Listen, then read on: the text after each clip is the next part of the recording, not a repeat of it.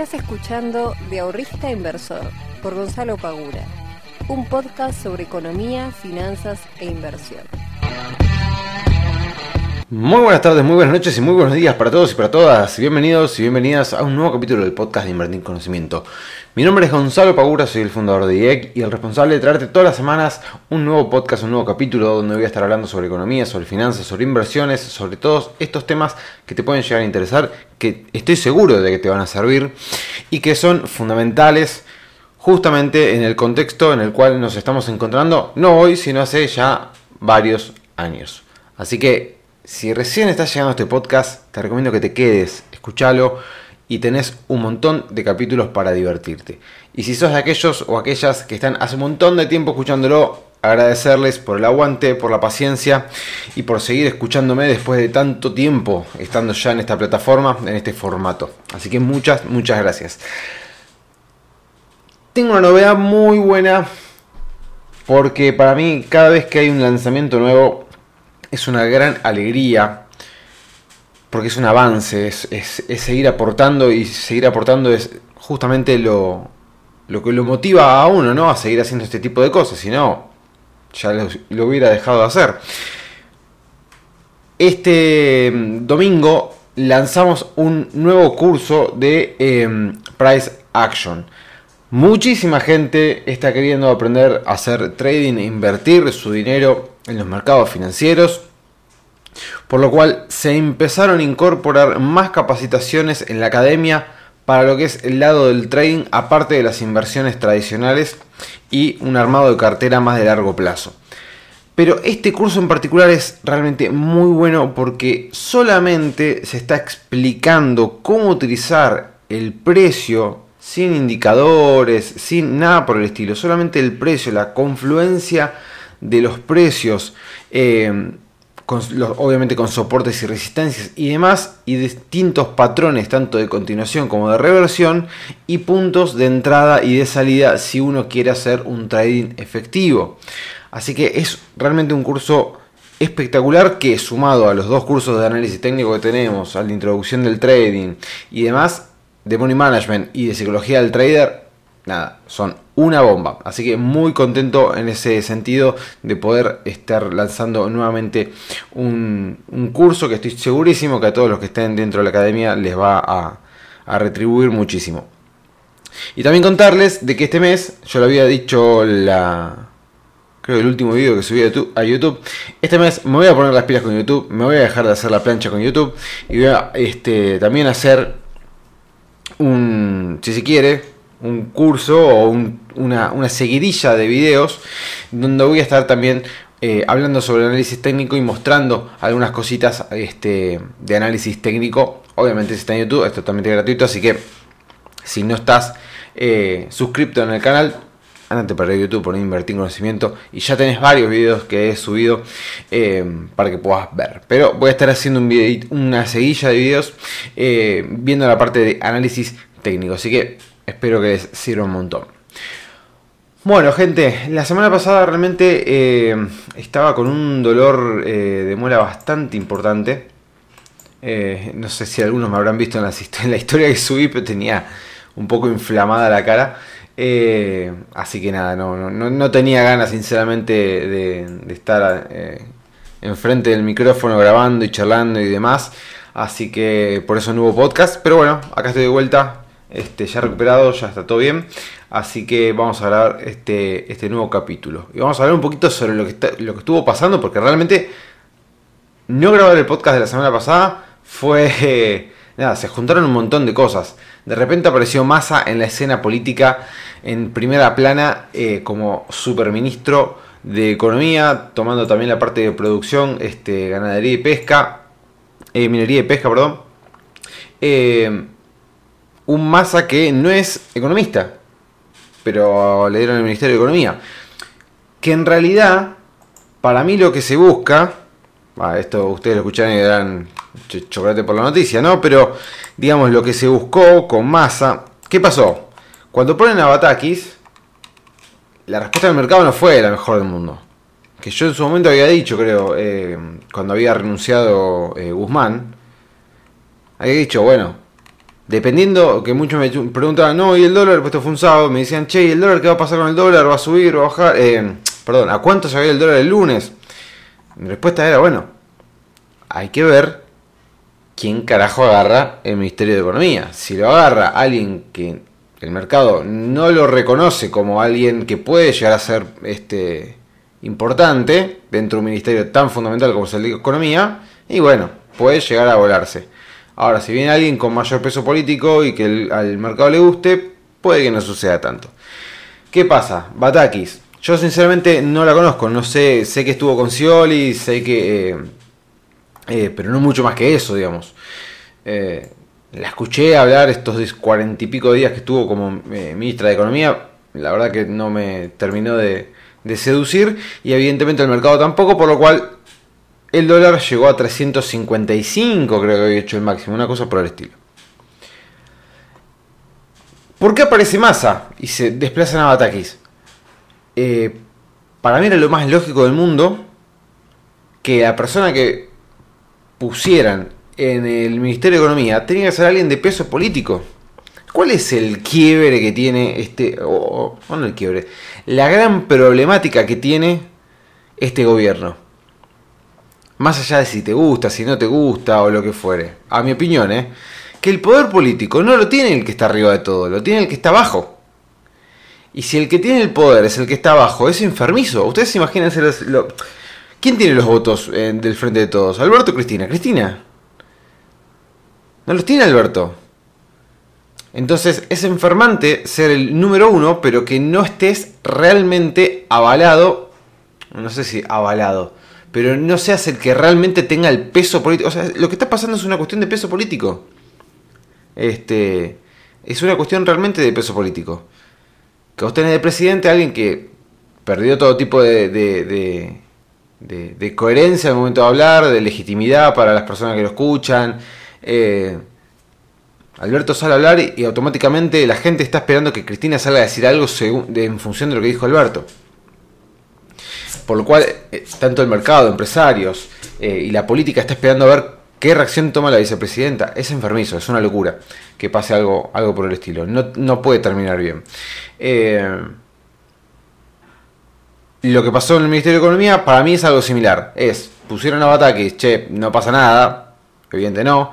Pongamos a alguien que tenga mayor peso político. Alguien que pueda llegar a dar un poquito de calma, por lo menos desde la, figura en sí. Después vemos las ideas que hay detrás. Desde la figura en sí. Eh, y lo ponen a Sergio Massa. Que, mm, que para mí, digamos, es un acierto entre comillas porque no veo otra cara, digamos, que tenga el peso político que tiene el tipo, que todos podremos decir que es un panqueque, que se acomoda, bueno, todo lo que vos quieras.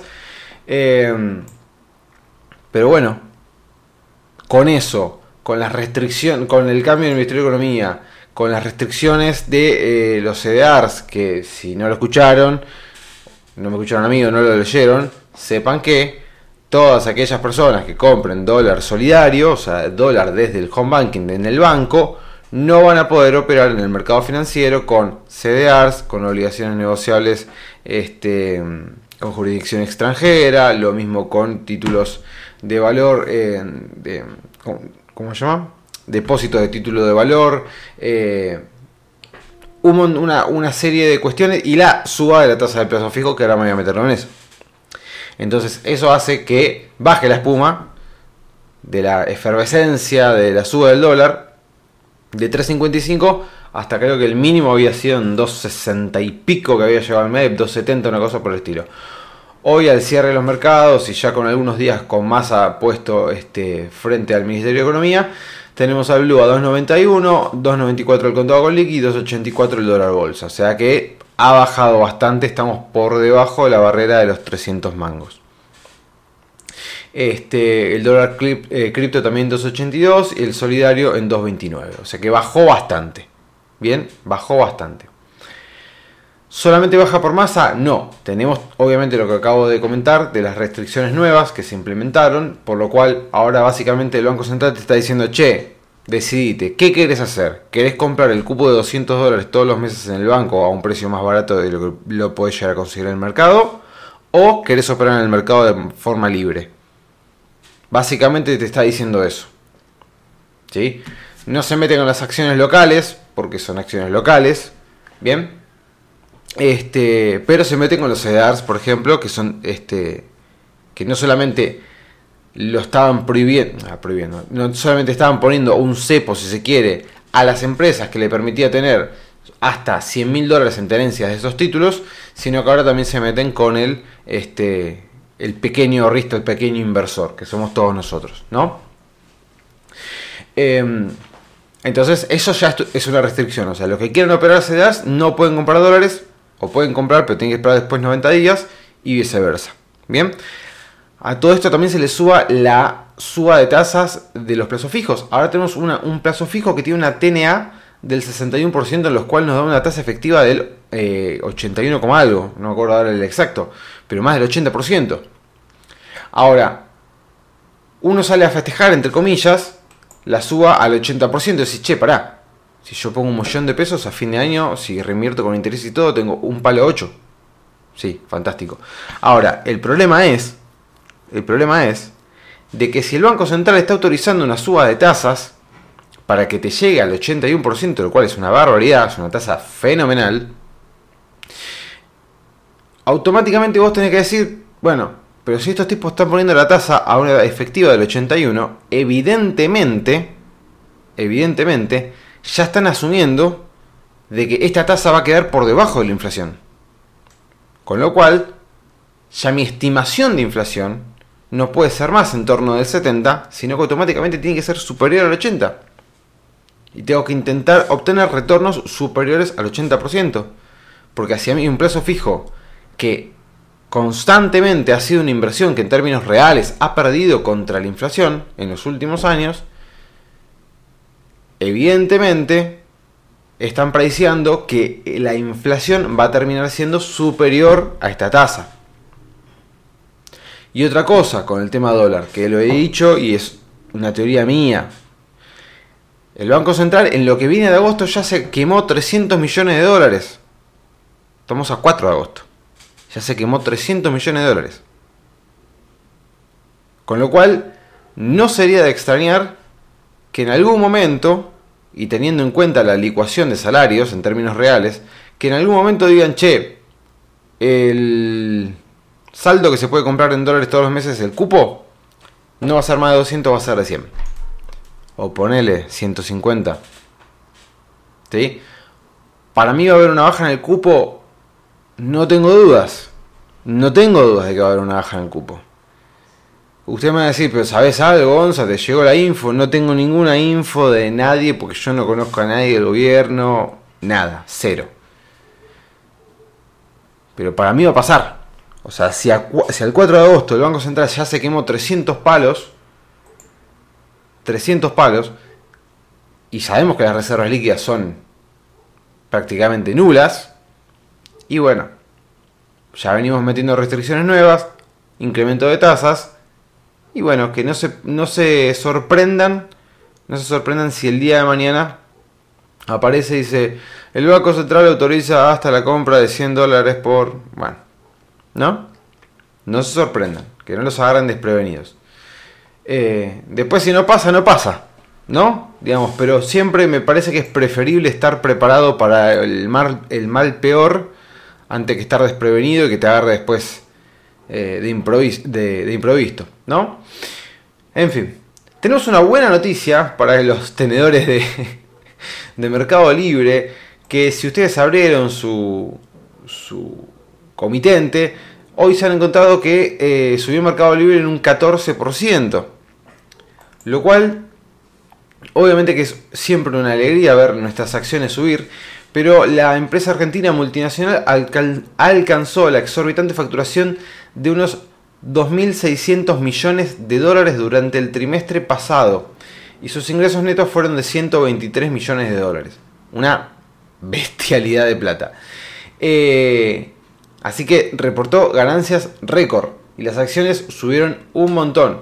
Y en lo que viene del mínimo, ustedes miran el gráfico de Mercado Libre, hizo mínimo en los, ya les digo, pero lo estoy abriendo, hizo mínimo en los 600 dólares. ¿sí? Lo testeó, esa zona la testeó cuatro veces y luego salió para arriba, subiendo desde esa zona hasta hoy un 66% en dólares en menos de dos meses, si no me confundo, a ver, en, no, menos, menos de un mes, en, menos en 22 días. Una suba del 66% en dólares en 22 días.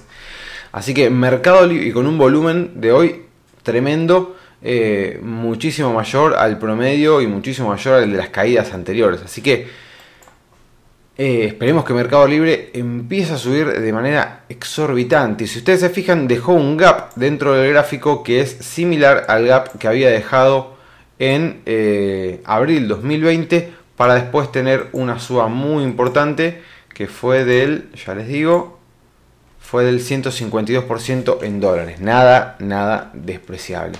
Así que Mercado Libre, empresa que se venía de pegar un palazo después de haber hecho un doble techo y caer un 68% en dólares y que todo el mundo me decía, pero ¿qué está pasando con Mercado Libre? ¿Qué está pasando con Mercado Libre? Bueno, se había tomado un descanso, evidentemente, un poquito más largo de lo que podíamos llegar a, a esperar y ahora recupera con fuerza. Esperemos que siga este camino y que siga creciendo como lo viene haciendo año tras año.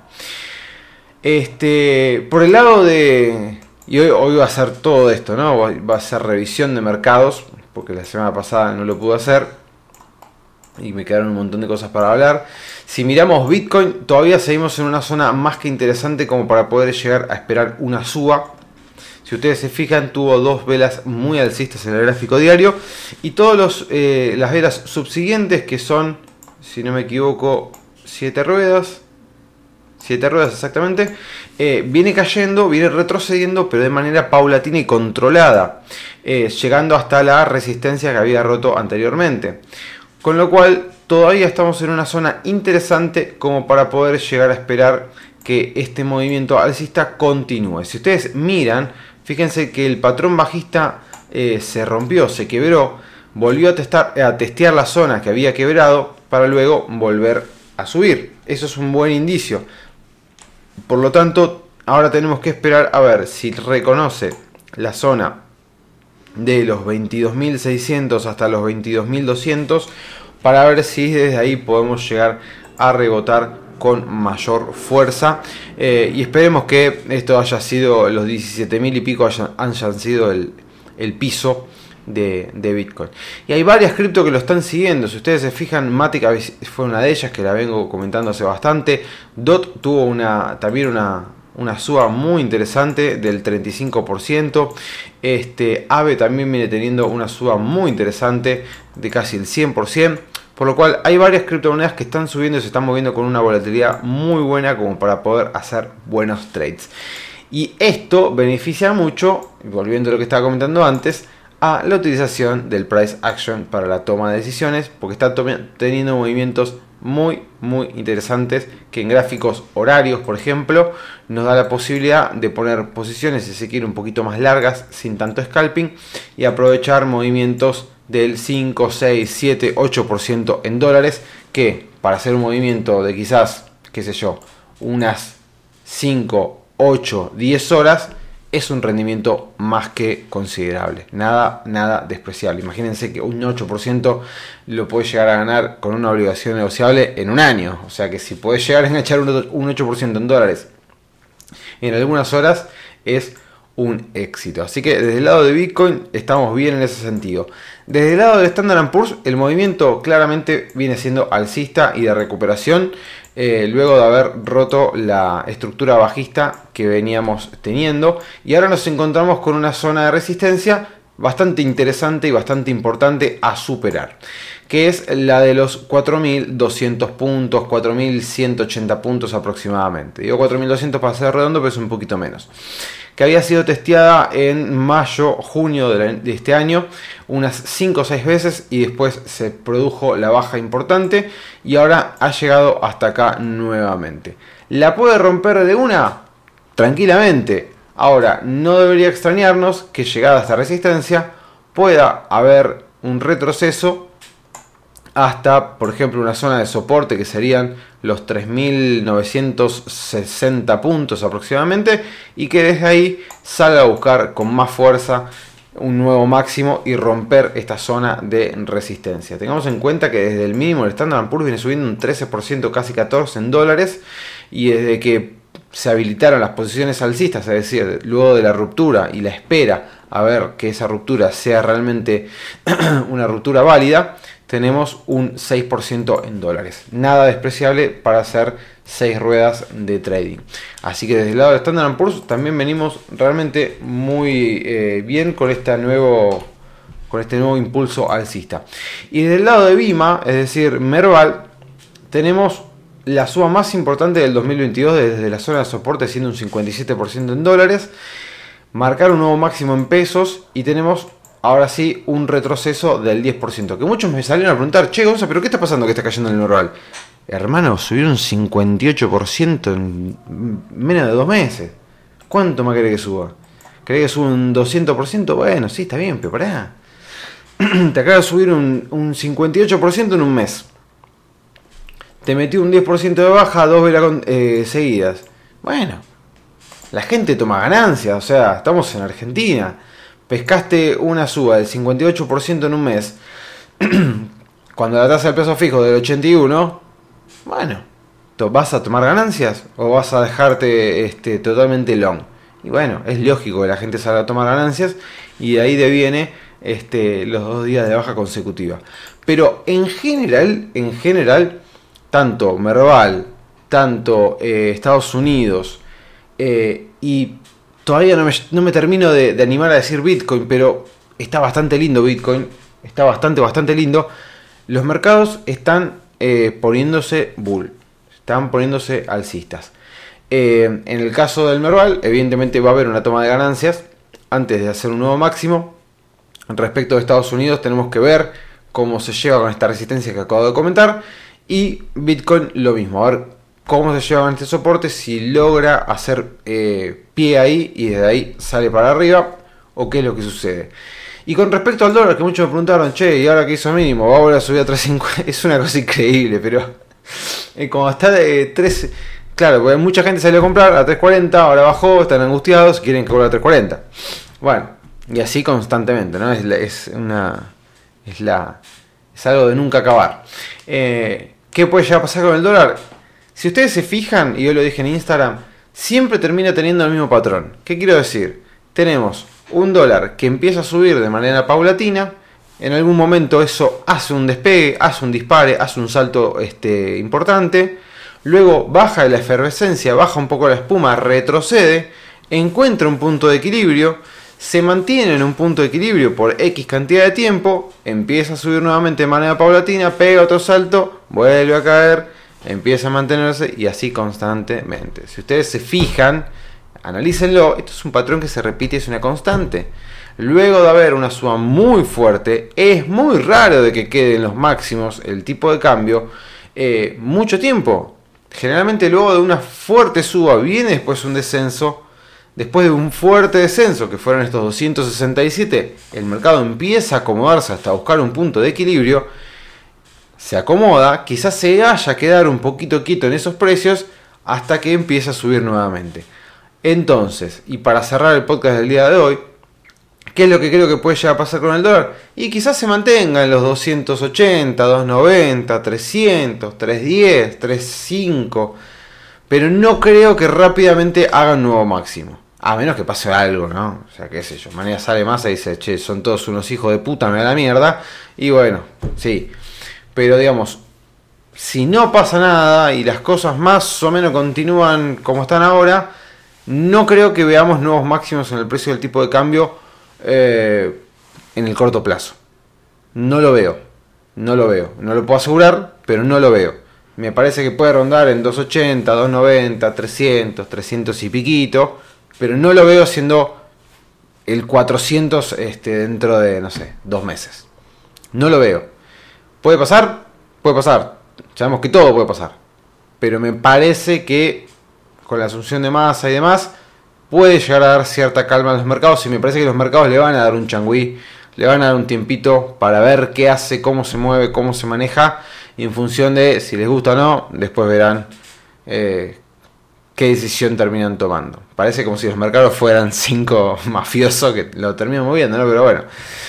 Este, gente, los veo la próxima semana. Les mando un muy fuerte abrazo. Que sea muy bien y lindo fin de. Chau, chau.